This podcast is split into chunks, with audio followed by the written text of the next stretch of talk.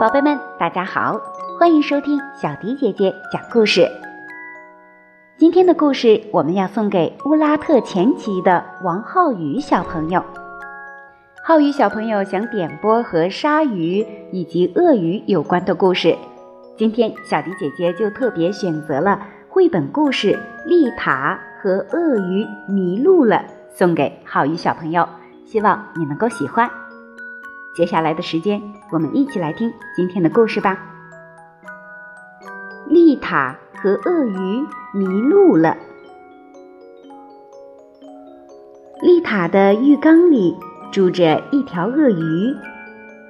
这天早上，丽塔穿上她最暖和的衣服，还带上了地图和指南针。快点儿，鳄鱼！丽塔大声说。我们要抓紧时间去森林里捡栗子呢。丽塔和鳄鱼坐着公共汽车来到了森林边。听好了，鳄鱼，进去后一定要紧紧地跟着我，一定哦。丽塔说：“不然的话你会迷路的，没人能找到你。”丽塔用力瞥了一眼鳄鱼，或许还有狼呢。丽塔低声说：“狼最喜欢吃鳄鱼了。”丽塔看了看地图，指着一条小路说：“就走这条路。”丽塔和鳄鱼顺着小路走进了森林，树枝在风中摇摆着，发出吱吱吱吱的声音。栗子好像不多呢，丽塔说：“这里有一个，两个。”三个鳄鱼，你找到了几个？鳄鱼，丽塔向四处望了望，鳄鱼呢？鳄鱼，你在哪儿？丽塔大声叫着：“不是告诉你要紧紧跟着我的吗？”鳄鱼还是没有出现，丽塔只好小心地穿过树丛去寻找鳄鱼。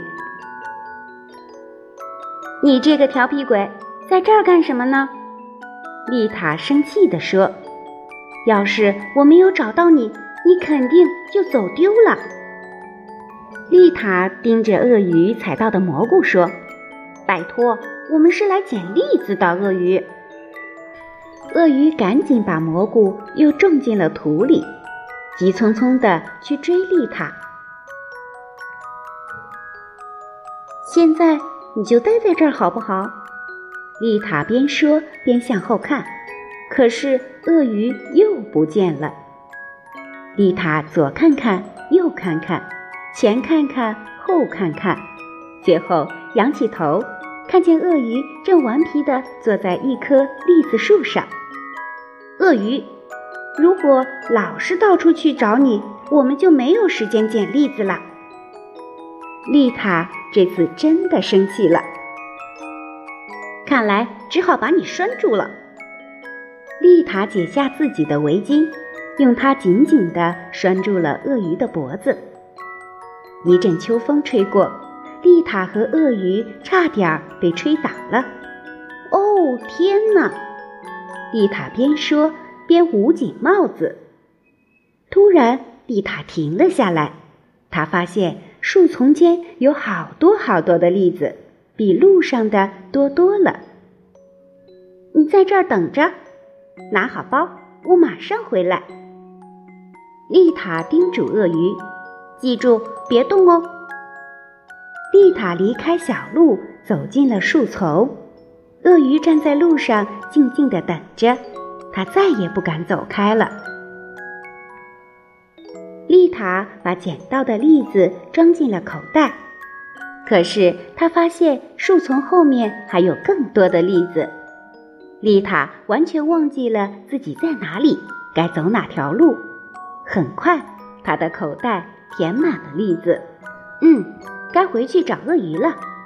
丽塔舒了一口气，开始看地图，是不是从这个方向来的呢？丽塔小心翼翼地向前走着，可是所有的树看上去都一样。她朝这边走一会儿，再朝那边走一会儿，还时不时看看指南针。树叶在周围呜呜作响。丽塔转过头来自言自语：“好像来过这里吧。”最后，丽塔在一块石头上坐下来。她是多么希望快点找到回去的路啊！不然鳄鱼又要走丢了。鳄鱼呢，本来是乖乖地站在路上等着，可是它看不见丽塔了。它决定离开小路去找丽塔。它先是遇到了一只高高大大的灰狼，接着它发现了丽塔漂亮的小帽子，最后。他总算找到了丽塔，他好想给丽塔一个大大的拥抱呢。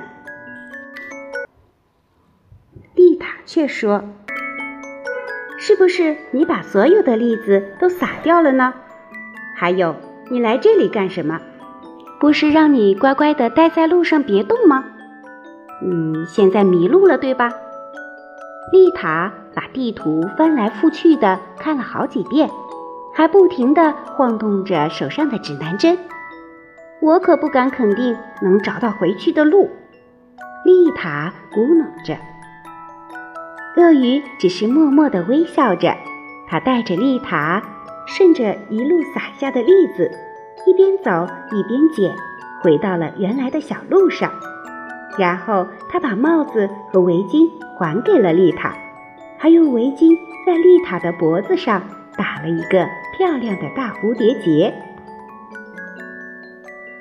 丽塔的包又塞满了栗子，实在是太重了。他们只好一起提着往前走。真没想到，你还挺有办法哩，鳄鱼。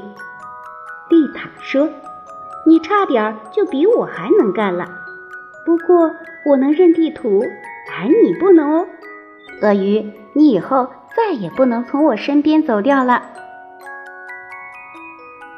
浩宇小朋友，这就是小迪姐姐今天为你讲述的丽塔和鳄鱼迷路了的故事，希望你能够喜欢。